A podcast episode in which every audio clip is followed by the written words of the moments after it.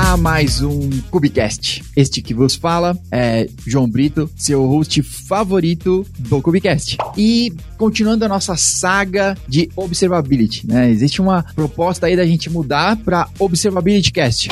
Mas ainda não, vamos só nessa manter a nossa saga aqui, que está sendo muito produtiva. Tá? A gente está cada dia tendo um novo contato, conhecendo uma nova pessoa, uma nova proposta e também alguns mai é, maiores detalhes sobre esse assunto que ainda é meio inexplorado ou talvez o assunto mesmo seja muito grande. Então hoje temos a excelentíssima presença de Juraci Krotlin, se eu não errei meu alemão aqui. E ele que é software engineer na Grafana, mas também trabalha diretamente com OpenTelemetry, Jaeger e mais um monte de coisa. Eu vou deixar ele se apresentar e contar um pouco mais sobre ele mesmo. E aí, Juraci? Beleza, bacana, bacana. Pois é, acho que você já disse tudo. Meu nome é Juraci, Juraci Paixão Kroin, é, sou engenheiro de software é, na, na, Grafana, comecei agora em outubro. O meu foco é OpenTelemetry, nos últimos meses tem sido OpenTelemetry Collector e Jaeger também. Jaeger faz parte também do, do, das minhas atividades diárias. Antes de OpenTelemetry, eu, eu me envolvi também com um projeto chamado OpenTracing, que é o predecessor do OpenTelemetry. E mais anteriormente ainda, eu trabalhei em um projeto por um pouco tempo chamado Hockler, que era na parte de é, métricas também. Isso tudo enquanto eu trabalhava na Red Hat. E é isso. Eu tô, sou, sou muito feliz em estar aqui participando desse podcast, desse episódio aqui contigo. Oh, que legal ouvir um pouco mais do Rockler, né? Que fazia parte daquela stack, né, do OpenShift de monitoração. Isso mesmo. Que já vinha, né, com ele, né? Então, é, tinha o Rockler e tinha um outro cara, Hipster. Ah. Isso, isso mesmo. tá bem antenado, tá bem antenado. É, o, o Rockler, ele foi. Ele começou que em 2015, 16, talvez. É, se bobear, talvez um pouco antes. Nas primeiras versões ali, né? E ele foi a primeira solução que nós tínhamos na Red Hat para monitoramento. E uma, um dos componentes do Rockler, o Rockler Metrics, ele foi, ele foi colocado dentro do OpenShift logo de cara, logo numa das primeiras versões. Acho que a gente não, não tinha nem liberado a versão 1.0 do Rockler ainda e o Rocker Metrics já estava dentro do, do, OpenShift. Foi mais ou menos nessa época que o Prometheus surgiu, e aí o pessoal começou a, a pedir que o Prometheus fosse usado ao invés de, de Rocker Metrics. São conceitos completamente diferentes, né? O, o, o Prometheus surgiu com essa história de pull, ao invés de, de, receber as métricas, ele vai e ele faz a consulta das métricas. Uhum, uhum. E, e, isso, em alguns deployments, em alguns cenários, era mais é, vantajoso. Então, com o tempo, a gente começou a, a, ouvir mais e mais clientes, mais e mais gente na comunidade pedindo é, um suporte mais nativo do Prometheus OpenShift. Uhum, uhum. E aí, então, houve essa troca. Eu mesmo trabalhava na parte de identidade e acesso, então, Hopper Accounts, e, e, depois eu comecei a tomar conta do Hopper APM, que era o Application Performance Management, né, o gerenciamento de performance de aplicações. E aí uma evolução, a evolução do Hopper APM a próxima geração de Hopper RPM seria feita numa arquitetura que era muito parecida com Jaeger. E aí então a equipe decidiu falar, não, pera, vamos, vamos se juntar com a comunidade Jaeger. Unir esforços. Porque ó, eles têm tudo que a gente já quer fazer, a única diferença é que eles são em Go e a gente estava na, na, na, na, fase do Java. Uhum. Mas enfim, aprender uma nova linguagem faz parte do trabalho. Então. Legal, legal.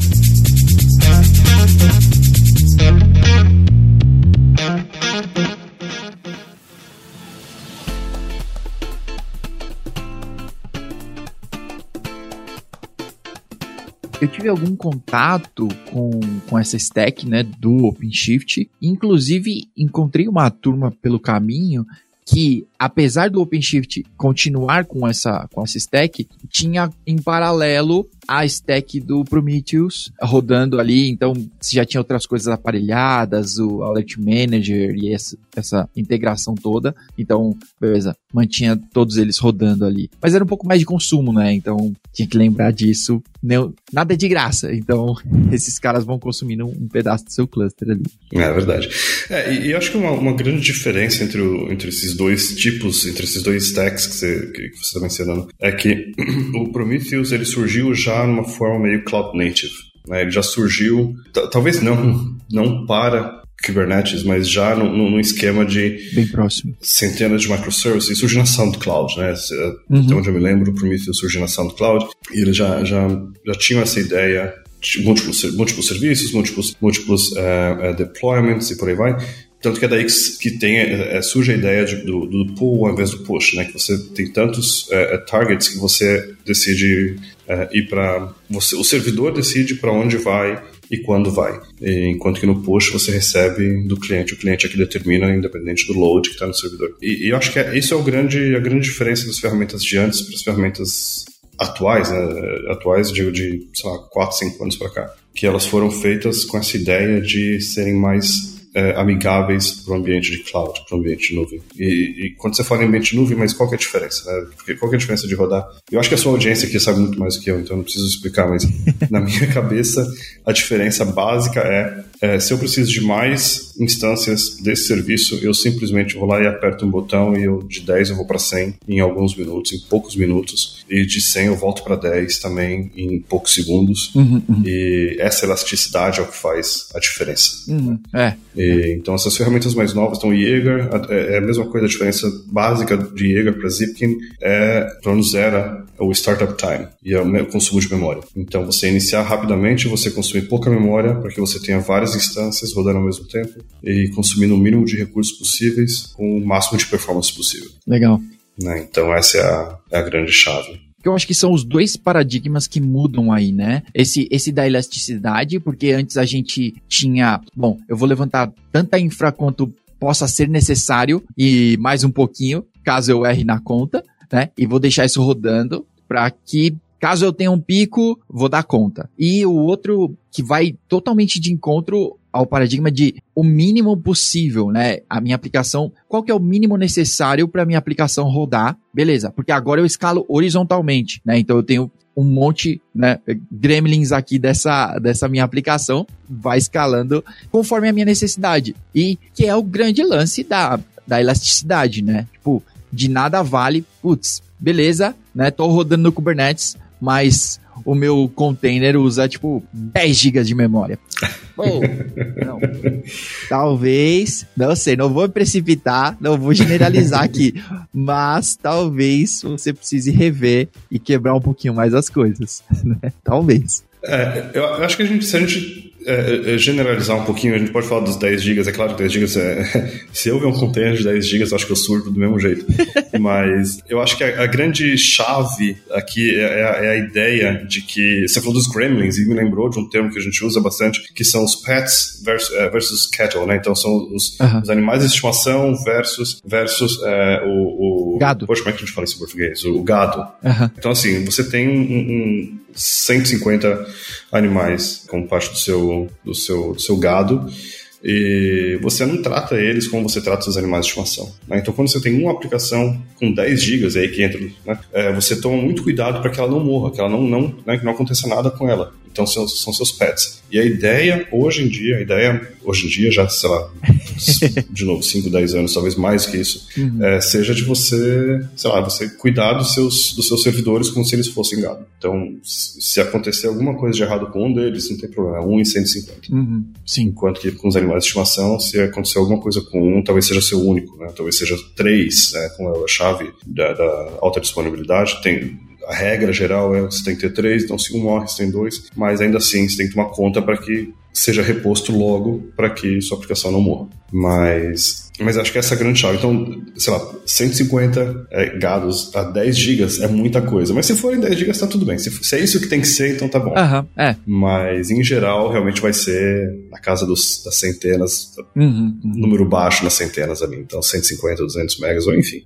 Não vamos pros gigas, né? É, pois é. Por favor.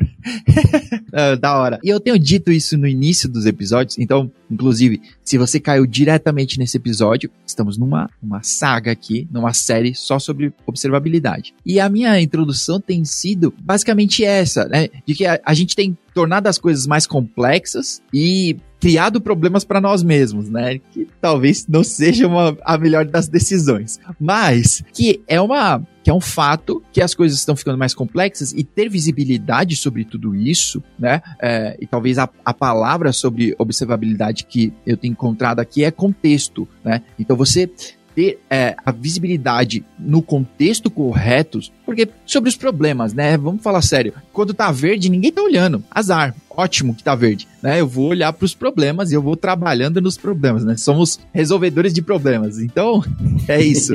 é, então, a observabilidade para dar visibilidade para essas coisas conectadas, né? Porque aí agora eu tenho tipo, putz, eu tô implementando, né, tudo que há de mais hipster, né? Então, service mesh, né, circuit breaker, eu tô colocando tudo isso na minha na minha stack aqui, na minha arquitetura. Mas quando dá problema, como entender aonde está o problema? Porque metade do problema, ou talvez até mais aí, eu diria, tipo uns 70% para mais, do problema é encontrar o problema. E aí, a solução normalmente é, é mais simples, né? Normalmente, encontrei o problema, ah, tá bom, aqui a solução já existe. Normalmente, eu não preciso é, levar um foguete adiante. Normalmente, a solução é factível, mas encontrar o problema. Quantas e quantos cenários a gente tem encontrado hoje que, tipo, estamos com problema. Vamos todo mundo aqui e todo mundo vai começar a se eximir até a gente, né, é, o, é o resta um e que não deveria ser assim, né? Tipo, putz, a gente deveria poder apontar, putz, tem um alarme aqui,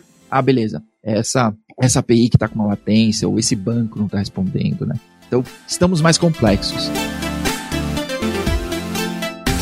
E aí, depois dessa introdução enorme aqui, como que de repente a gente pode passar para esses três pilares, né? Então, qualquer um que for começar a ler sobre observability vai ler sobre três pilares: métricas, logs e tracing. Talvez, na sua opinião, assim, como, como que a gente pode começar com esses caras, assim, né? Para escapar um pouquinho da monitoração tradicional e ir para algo um pouco mais, mais adiante. É, acho que a sua introdução não foi longa, foi até muito curta.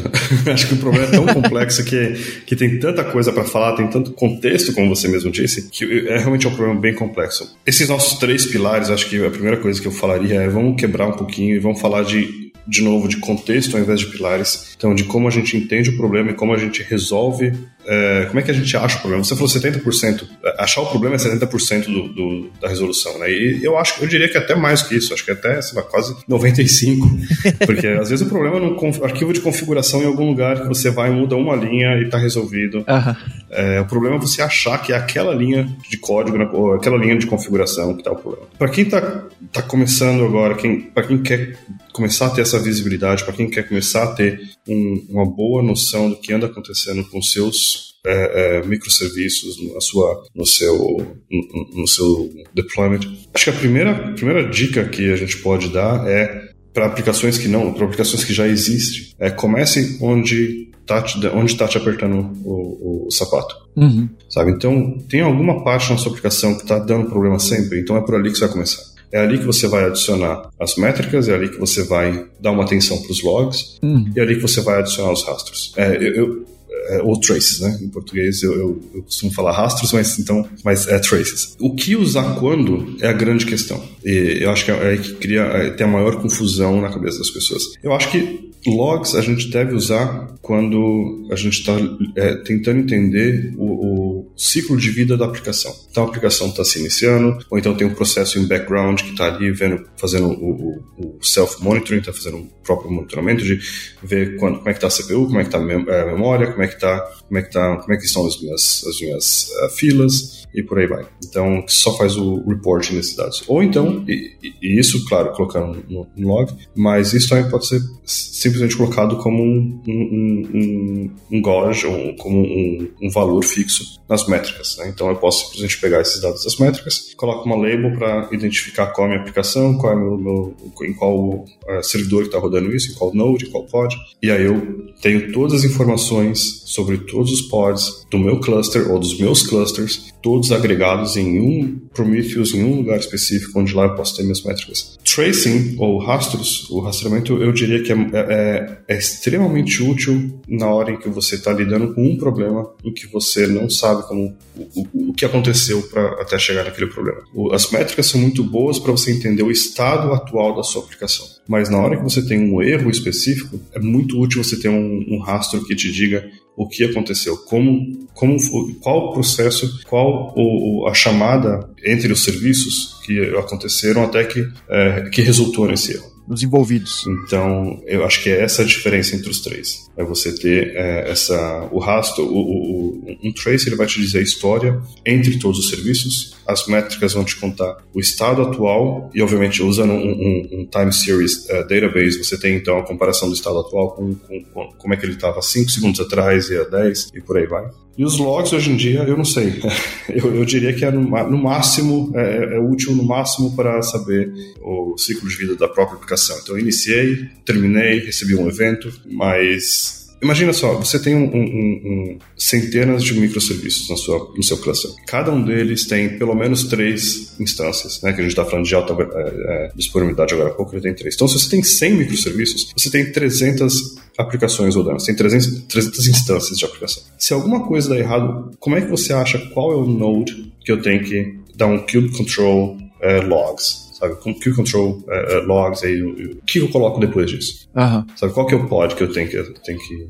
Então, é muito difícil você saber em qual servidor aquele request falhou, né? aquela requisição falhou. Não sou contra logs, muito pelo contrário, tem o seu lugar, tem o seu valor. Sou muito grato pelos logs, por, por todo o trabalho, por tudo que eles ofereceram nos últimos, nas últimas décadas. Uhum. Mas eu acho que quando a gente está falando de micro, é, microserviços e essas centenas, essa, esse, essa, esse emaranhado de coisas, eu acho que existem outras ferramentas que a gente pode usar hoje para entender um pouco melhor.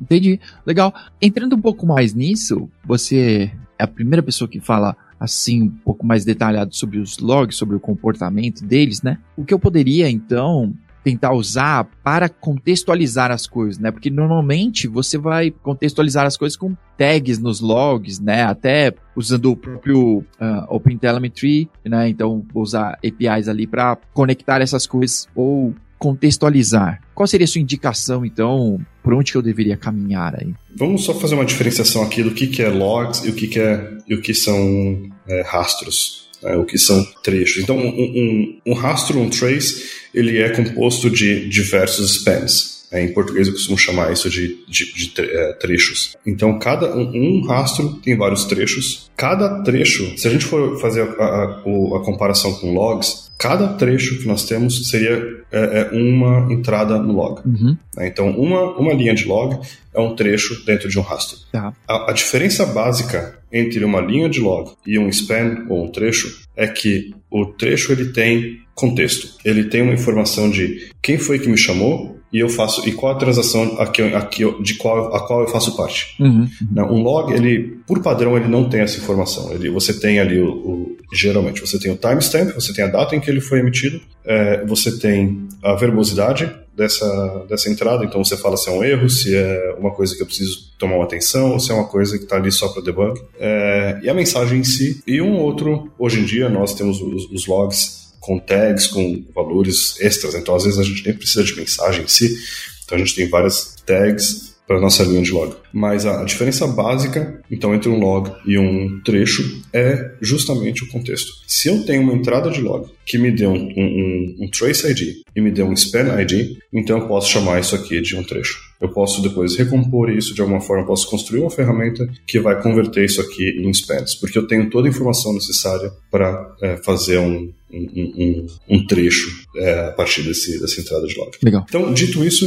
é, eu diria que se você quer se aventurar então nessa parte de, de rastreamento distribuído, nessa parte de distributed tracing, eu diria que você pode dar uma olhada para OpenTelemetry, então as, as APIs para rastreamento distribuído de OpenTelemetry, elas, é, algumas delas já são GA, já são Generally Available, então elas já estão disponíveis para serem usadas é, de uma forma estável. O mesmo não pode ser dito da parte de métricas ou logs, essas partes ainda estão em, em, sendo trabalhadas. Uhum. Mas se quiser dar um, os primeiros passos com o rastreamento distribuído, então eu recomendo dar uma olhada no OpenTelemetry. É, você faz a instrumentação da sua aplicação, do mesmo jeito que você faz a instrumentação com logs, então toda vez que você coloca lá um logger.info e aí a sua mensagenzinha ali, isso aí é uma instrumentação. E o mesmo é necessário com rastreamento distribuído também. Então você inicia, é um pouco mais complicado de fazer a inicialização, é, porque tem toda essa configuração de contexto e tudo mais, mas dadas as, é, as ferramentas, é, dadas os, as bibliotecas que você pode utilizar na sua aplicação, a emissão desse evento, a emissão desse, a criação desse rastro por si só, é, ou desse trecho, é bem simples. É, existem várias ferramentas que fazem essa, essa sincronização de contexto automaticamente para gente. Legal. E onde que o, que o Jäger se encaixa aí? Né? Eu sei que ele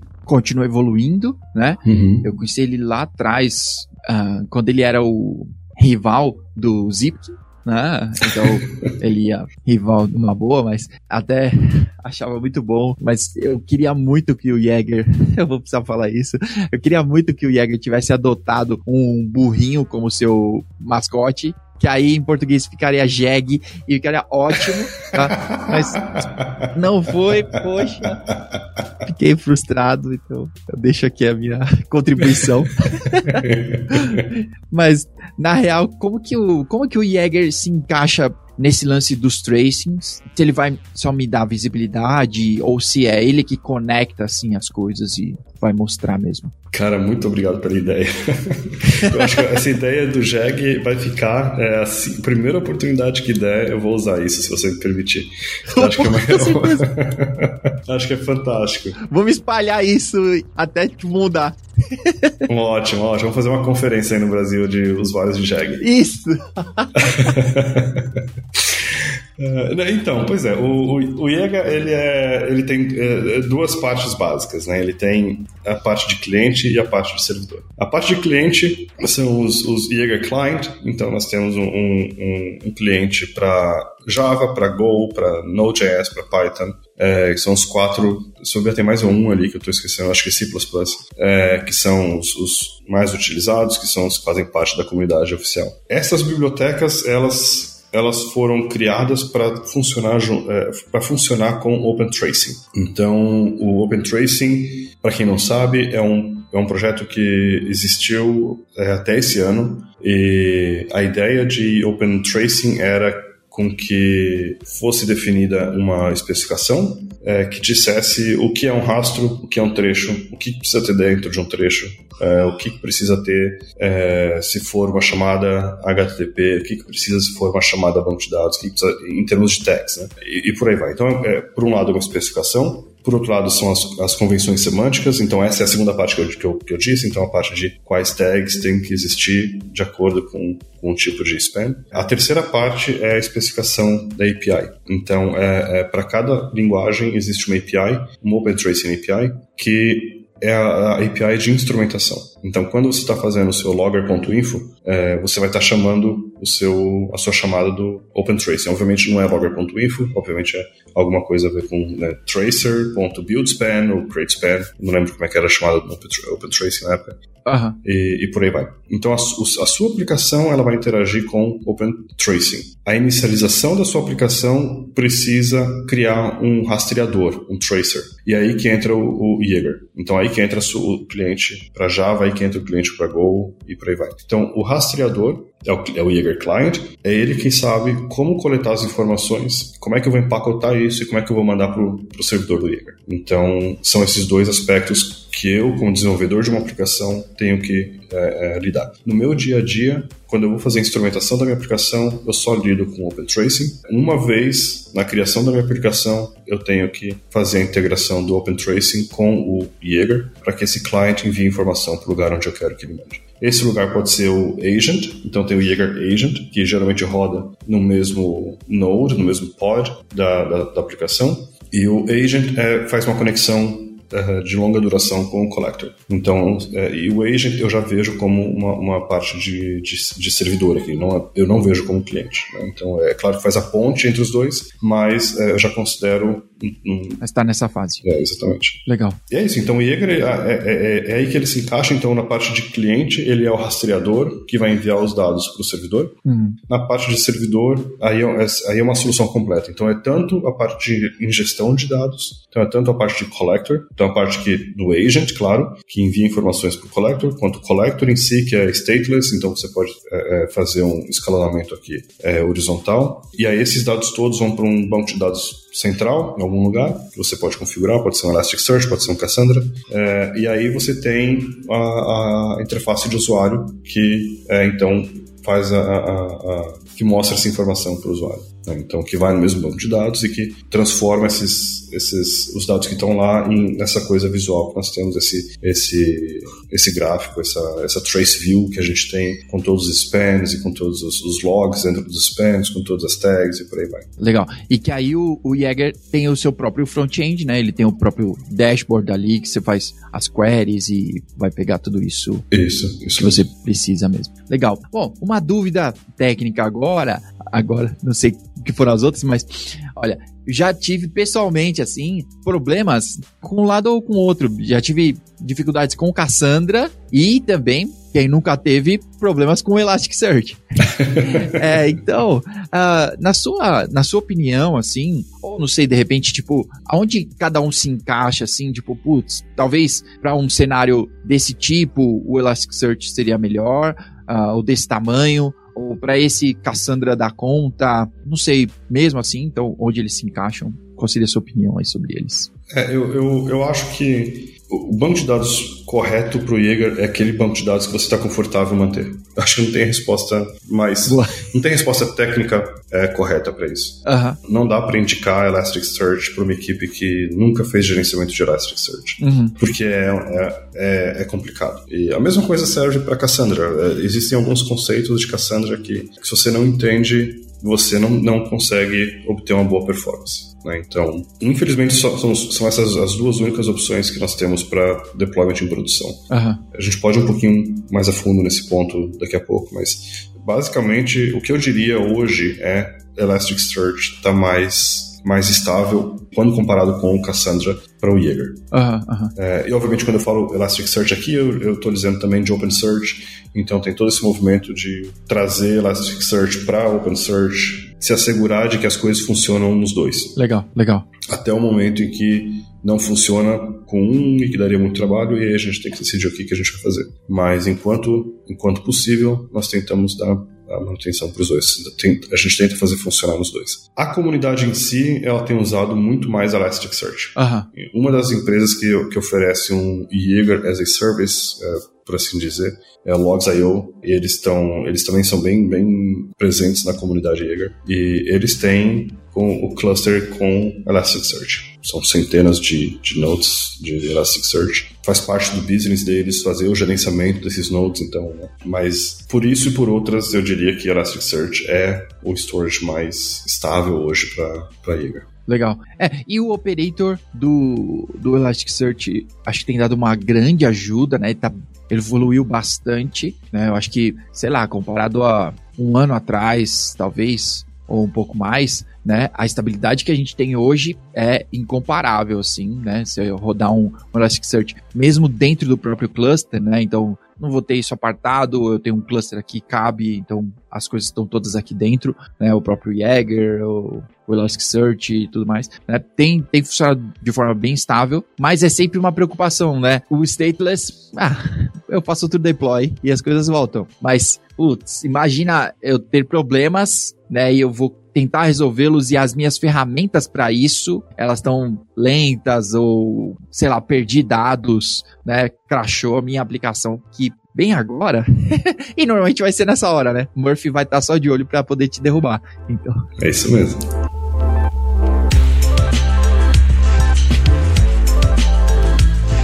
Beleza, dado esse, esse cenário aqui, passando um pouco do Open Tracing e indo pro, pro Open Telemetry, e aí a, você já falou um pouco disso, né, sobre o desenvolvedor ter que entrar lá e aparelhar a aplicação mesmo para isso, né? Você tem que instanciar essas coisas. Quanto o desenvolvedor, né, o meu time, assim, tem que conhecer aí num grau de dificuldade ou de profundidade aí sobre o OpenTelemetry para é, poder startar.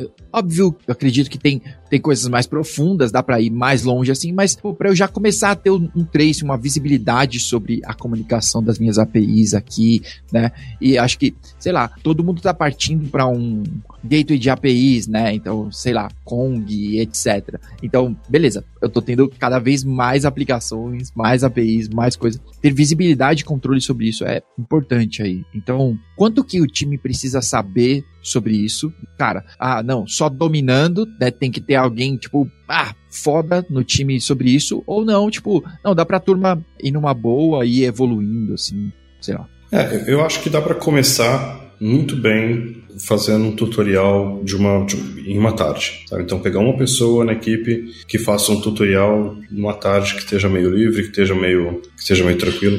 Uhum. Faz um tutorial, faz o, o, No próprio site do OpenTelemetry tem isso, para entender como é que as coisas funcionam, é, quais peças existem, como é que elas interagem, e aí fazer.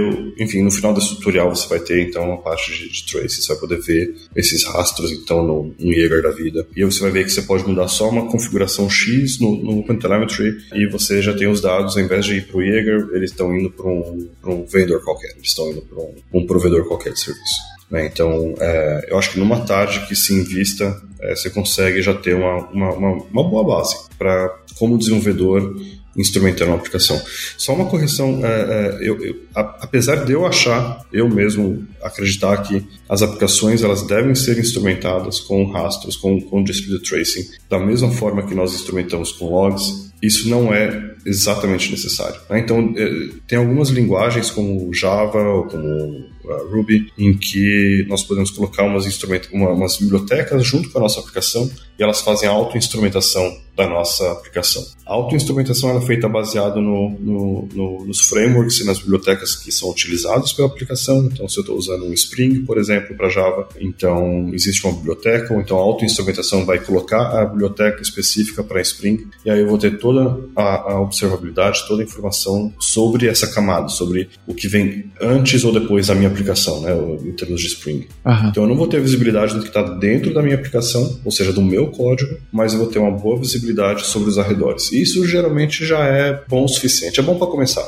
Então, se você não quer entender muito como é que as coisas funcionam, você pode simplesmente fazer, abre lá no, no GitHub, é, OpenTelemetry slash é, barra é, OpenTelemetry traço Java, eu acho que é. Uhum. Lá vai ter o link pro Auto Instrumentation, segue o, o, o README desse, daquele repositório e só de adicionar um jar na, na, na, linha de comando, um Java Agent, você já vai ter uma explosão de dados surgindo da sua aplicação. Ah, legal, legal. Então isso já é, geralmente já é suficiente para ter uma boa, uhum. um bom volume de dados sendo gerados. Eu sou mais adepto, especialmente para aplicações novas, aplicações que estão sendo, estão sendo feitas do zero. Eu sou mais, sei lá, artesão, vai. Então, ao invés de você colocar, jogar essa bomba e colocar lá, não, eu quero saber tudo que está acontecendo, é, eu prefiro fazer igual eu fazia com logs antigamente, que é aqui eu preciso de uma informação, então aqui eu vou criar. E aí, eu, eu, aí que, que a gente para e pensa, o que, que eu preciso nesse, nessa fase aqui, nessa etapa? Eu preciso de métricas ou eu preciso aqui de um rastro, de um trecho? Ou talvez eu precise de um log. Então, o que, que eu preciso aqui nessa parte? E aí, então, os seus rastros que saem como resultado disso, ou suas métricas, elas são muito mais bem pensadas, elas têm um propósito de, de existir, elas estão ali por um motivo, elas têm muito mais valor. Aham, Enquanto que se você colocar uma auto-instrumentação, auto-instrumentação ela é ótima para aplicações legadas, para aplicações que já existem, para quando você já está tendo um problema com alguma aplicação específica e você precisa de informação agora. Uhum, uhum. Então, você vai lá e coloca a auto-instrumentação ali enquanto você pensa no que fazer no futuro. Mas enfim, eu acho que eu fugi muito da sua da resposta para sua pergunta. não, não, acho que foi ótimo. Mas acho que esse é, é, é, o jeito certo de encarar esse problema, sabe? De com, com o tempo que você tem, se você tiver algum tempo, estude, entenda como é que funciona é, é, trace, é, rastreamento distribuído, traces, é uma coisa bem mais complexa do que logs. Uhum. Então, é, existe muita, muita gente que, que vem para nossa comunidade e começa a fazer perguntas e a gente percebe que tem uma certa confusão ali. Então, rastros não são logs, rastros não são métricas. Cada um tem o seu propósito, cada um funciona de um jeito diferente. Não, legal. É, então, pegue uma, um tempinho, pegue umas horas aí para dar uma estudada, para dar uma lida, para entender como é que funciona. Existem tutoriais, mesmo os tutoriais mais antigos de Open Tracing, é, a base deles, a ideia geral da coisa é a mesma. Então, sigam, sigam esses tutoriais, que eles são muito úteis ainda. Legal, legal. É, e acho que como todo plugin, digamos assim, né, que é mais generalista, ele tá partindo de regras gerais. Então, talvez não vai ser tão performático, né, dentro da sua aplicação, não vai pegar especificamente o que você queria, porque ele está tentando pegar a maior parte das coisas em linhas gerais. Então, tem os, tem os trade-offs, né, de ter uma, uma agilidade aqui, né, você já consegue ver um monte de coisa. Bom, mas sei lá, quem tá para você não modificar a aplicação, né? Eu acho que o seu exemplo é ótimo, porque se eu estou recomeçando, ou se eu estou começando uma aplicação, já, já vai escrever isso, né? E vai fazer parte do seu código. Mas agora, em algo que eu não vou mexer, ou que de repente nem tem essa prioridade, né? Tipo, putz, cara,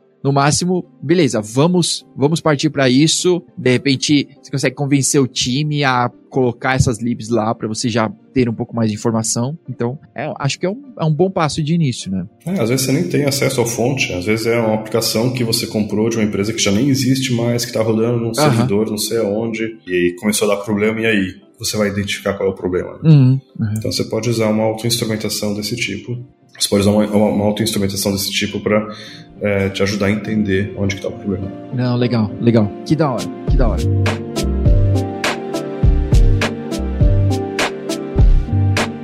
Bom, eu acho que a gente já, já falou assim sobre isso, né? Então, como começar é, e esse, esse início. Ah, então, eu queria saber, de repente, o que, que seria para você uma feature que é tipo mind-blowing, né? Sobre Open Tracing, sobre Jäger, essa, essa stack toda, né, de observabilidade aí, o que que é, tipo, para você, uh, talvez a feature, putz, cara, isso aqui para mim é que faz toda a diferença, olha, se você vai fazer, se você vai entrar nesse, cara, isso aqui é, é top, sei lá. Pode ser tanto de uma ferramenta como de uma feature mesmo, algo que dá, uma, dá um plus. Cara, uma coisa que eu gosto bastante no Jaeger, uma coisa que nem todo mundo sabe, acho que é uma feature que é bem, bem a gente devia divulgar mais, é a criação de links dentro do Jaeger para outras ferramentas. Então, às vezes você tem, você está lá instrumentando a sua aplicação e você sabe que o, o, o client ID ou o ID do cliente, ele é você tem um conhecimento de negócio sobre esse campo, sobre essa tag. E você pode colocar um link ali do lado para seu sistema interno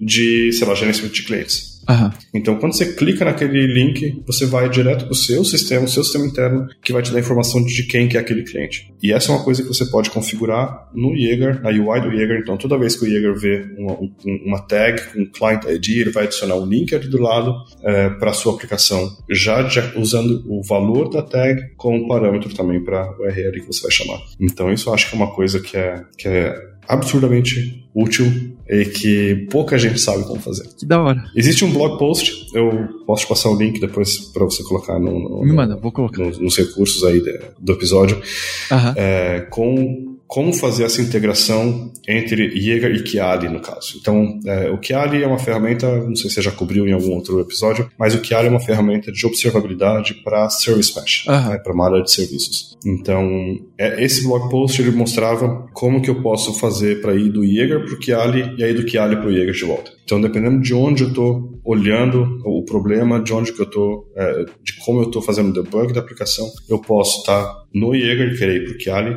ou vice-versa. Então isso acho que é uma ferramenta, é uma, é uma feature bem útil, bem bacana e que deve ser, deveria ser mais utilizada pelo, pelo pessoal. Legal, legal. Acho que a segunda coisa que eu acho muito bacana, super não utilizado também, é, eu acho que eu vejo esse, essa parte como sendo uma parte muito promissora para o futuro. É utilizar o, o, os dados de rastreamento distribuído não só para resolução de problemas, mas para extração de inteligência de negócio. Sabe, é, é, o potencial é tão grande com relação a isso que é, pouca gente tem usado. Então, imagina você, imagina o tanto de dados que você tem armazenados em um lugar, o tanto de inteligência que você tem ali esperando para ser explorada. Eu vi uma apresentação de uma pessoa da IBM Research e mostrando é, o que pode ser extraído de rastreamento distribuído. E, cara, tem muita coisa. Tem muita coisa. Dá para fazer muita coisa. Quando você tem dados e quando você olha para esses dados e quando você conhece o negócio por trás desses dados, é, esse é o problema para a gente que está na, na, na desenvolvendo, desenvolvendo, ferramentas como Jaeger. A gente não tem as, é, esse acesso ao negócio como os usuários têm. Uhum. Então, usuários têm, estão usando isso para um negócio específico e a gente está criando essa ferramenta para um negócio genérico, né, para que seja útil para todo mundo. Então, falta às vezes essa visão né, específica para a gente para dar exemplo mais concreto. Mas imagina você olhar para os dados que que você tem armazenado de todos os requests que estão chegando na sua aplicação. Imagina você armazenar as informações sobre é, a interação de todos esses é, serviços. Imagina você ter informação sobre a latência de cada um desses serviços uhum. né, e, e por aí vai. Então você consegue extrair tanta informação que é absurdo. Sabe? É só você conhecer a aplicação e criar a pergunta que você tendo os dados, você consegue achar a resposta. Legal. Acho que talvez expande até a nossa visão sobre observabilidade, né? Uhum. O, como usar esses dados, né? Então, acho ótimo. Ótima dica. Eu acho que esse é o, é, eu, eu, eu acho mesmo, eu tenho essa, não sei se é vontade, não sei se é essa é, é visão, é, eu acho que é mais uma, uma, uma, vontade mesmo de ver que a, a, a indústria, de uma forma geral, mova para essa parte de fugir um pouquinho do MTTR, né? Mean Time to Resolution, mais para essa parte de vamos extrair inteligência desses dados. É, é, claro que a parte de resolução de problemas ainda vai ser a parte, é, o ganha-pão do rastreamento distribuído, é a parte que as pessoas mais usam, é onde hoje entrega quase todo o valor, mas essa parte de extração de inteligência eu, eu acho que é, é uma coisa que tem, tem um potencial para ser explorado gigantesco. Legal, legal. Que da hora.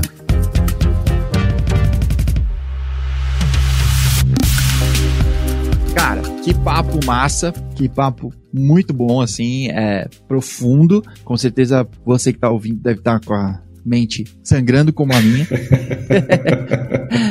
Pô, eu queria, pra, pra gente aliviar aí no fechamento, né? E pro nosso recomendações da semana. Então, é, queria te dar a oportunidade, né, de recomendar alguma coisa para os nossos ouvintes aí, né? Principalmente você que tá aí, né, tá, tá fora do Brasil, então, de repente, tem algumas, alguns desafios, ou sei lá, as coisas estão diferentes, então a, a, sugestão também pode ser diferente. Pois é, é eu acho que a minha recomendação. É, bom, eu estou há tanto tempo aí fora do Brasil que acho que eu aceito recomendações de vocês, livros que vocês possam indicar, eu aceito com o maior prazer, especialmente em português, que me falta bastante conteúdo desse tipo. Mas é, o que eu tenho, é, o que eu tenho lido, que eu, uma série que eu achei bem interessante é uma série de livros é, publicadas pela própria Amazon, Amazon Original Series, e esse em específico é a Forward Collection. Então, é uma série de livros é, tech thrillers, são, são são livros bem curtos, tem um deles até que eu diria que não é um livro, é um conto, de tão curtinho que é, mas é bem bacana, bem para quem gosta de tecnologia, para quem gosta de essa parte mais, né? é uma mistura bem bacana de thriller com tecnologia, com alta tecnologia. Legal. É, então tem, tem geração de números randômicos de um lado, tem física quântica, tem é, coisa futuro, tem implantes, tem, tem, tem, tem de tudo. Entendi, tá bom. Tem de tudo, acho muito bacana, recomendo a leitura para quem gosta de livros. Forward Collection. legal, legal. Pô, que da hora. Ó, vou dar uma olhada já que é um conto, que eu não sou muito. Cara, não tenho o hábito, tô tentando criar, mas o hábito de ler para mim ainda é complicado, assim. Então a minha recomendação é de vídeo, de filmes. Eu tenho assistido uma série, também tá no Amazon, né? Tá no Prime, que é o Upload. É uma série, a, a base dela é que, tipo, tem um.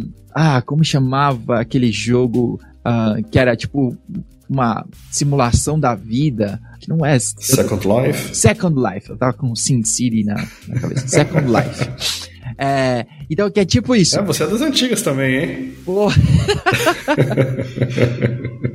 Ó, então, é, é, como se fosse isso. Tipo, você, você vai morrer, vão fazer o upload da sua mente pra lá, né? Pra esse Second Life. Só que você consegue interagir então, você tá vivo porque você consegue interagir, inclusive, com o mundo real. Como se fosse uma call, né? Então, tipo, você vai falar com as pessoas que estão no mundo real. Eu ainda não assisti tudo, eu tô na metade aí, caminhando, mas tem todo um, um drama aí, né? Que a mina que mandou o namorado pra lá, assim. E aí, se pá, não deveria ter morrido. então. e aí tem o drama de, de não estar tá vivo de verdade. Ah, tem toda essa interação assim. Bem da hora, eu acho uma série bem nerd, assim, então. Mas tem esse drama por detrás aí. Tá, tá sendo bem da hora. Então, é, quem sabe mais, mais alguns episódios pra frente eu já terminei, aí eu conto pra vocês lá do final. E se alguém morreu ou não. Brincadeira, não, sem spoiler. Cara, mas eu acho super bacana isso aí. É a mesma, a mesma linha tem em um dos livros dessa série tem, tem uma linha que é muito parecida com essa, em que tem um, um, um robô é criado é, com uma inteligência absurda, assim, uma super inteligência, e um dos objetivos desse robô é Se você quer ler os livros, pare agora tá bom. e pule um pouco, porque spoiler alert, né? E porque eu vou contar uma parte que talvez quebre a. a. Mas enfim, o... é uma questão filosófica, filosófica muito bacana essa de você parar e pensar. O objetivo desse robô, dessa extra inteligência, dessa inteligência, né, super inteligência, como eles chamam ali, a ideia é, é trazer o bem para a humanidade. E aí essa inteligência ela descobre, ela, ela, ela, ela determina que, para o bem da humanidade, é, as, as, pessoas têm que ser colocadas dentro do computador. Uhum. Sabe? Então, é, a sua mente é feita o upload, é feito o upload para um, um, um, lugar central. Então, você não morre, você não tem fome, você não tem sede, você não tem necessidade, você é feliz. E aí entra aquela coisa, então, o que, que, que realmente é o bom da humanidade, sabe? E eu gosto desse tipo de, de livro, acho que é, esse tipo de questão filosófica já veio lá com, com Brave New World, né, com o Admirável Mundo Novo, também que tem essa mesma ideia de é, vamos produzir os bebezinhos e só com base no que a gente precisa e, e aí você para e pensa, poxa, é, vale a pena, não vale a pena, sabe? Eu acho muito bacana esse tipo de coisa, esse, essa, esse tipo de livro que mexe com a sua cabeça de uma forma um pouco que vai além do livro. tá bom. Ó, mas aí eu tenho duas, duas opiniões. Ó, o, que isso é um pouco do lance do Matrix, né? E aí o, o, dono lá, o construtor, ele fala, tipo, a primeira versão do Matrix, todo mundo era feliz, e aí, tipo, não deu certo, né? Os caras perderam safras, assim, de humanos, né? E a outra, agora eu vou dizer que sou velho, hein? E a outra é do filme, se eu não me engano, uh, acho que não é Demolidor o filme, mas é que é tipo com Wesley Snipes e com Stallone, que eles tipo são congelados e levados pro futuro assim e tudo, mas as pessoas já nascem com as com tipo habilidades específicas. Então, tipo, você vai nascer com habilidades de construção. E aí você vai ser construtor, né? Porque é, tipo, precisa de tantos construtores na sociedade. Então vai nascer tantos. Tá, tipo, um tá se aposentando, morrendo aqui, vai nascer outro lá. Tem toda uma programação para essa vida, né? E é da hora porque o, o Stallone é congelado, mas quando os caras vão descongelar, eles dão para ele é, a habilidade de, tipo, crochê. e aí, tipo, não, cara, você é o polícia. Ah, dá habilidade pro cara de jab, sei lá. Mas é, problemas da sociedade, né? Sei lá. que da hora, que da hora, cara. Bacana. Bom, Juraci, muito obrigado. Muito obrigado pelo seu tempo. Muito obrigado pelas dicas, pelas orientações aí muito profundas. Se alguém quiser falar com você, cara, como que ele te dá um toque, como que ele troca uma ideia, né? De repente, é, eu posso deixar o link aqui de como que fala com você e quiser deixar um último recado aí pra turma. Claro, é, é foi um prazer gigantesco tá, fazer parte aqui desse seu podcast. Para quem quiser começar, para quem tiver dúvida, quiser entrar em contato, pode mandar mensagem. Eu tô, eu tô no, no Twitter, até onde eu sei, minhas mensagens são abertas. E, mas talvez o jeito mais fácil de me encontrar seja no, no Slack, pelo uh, Slack da CNCF.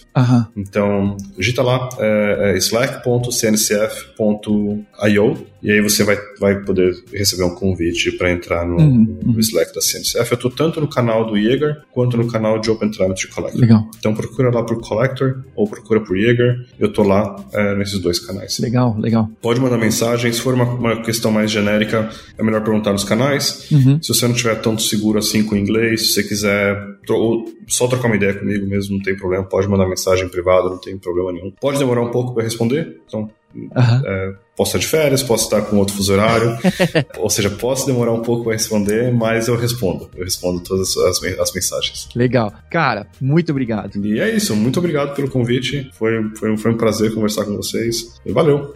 valeu, muito obrigado mesmo por ter participado por tudo isso, cara. A gente se fala. Até a próxima, ouvintes também. Até mais.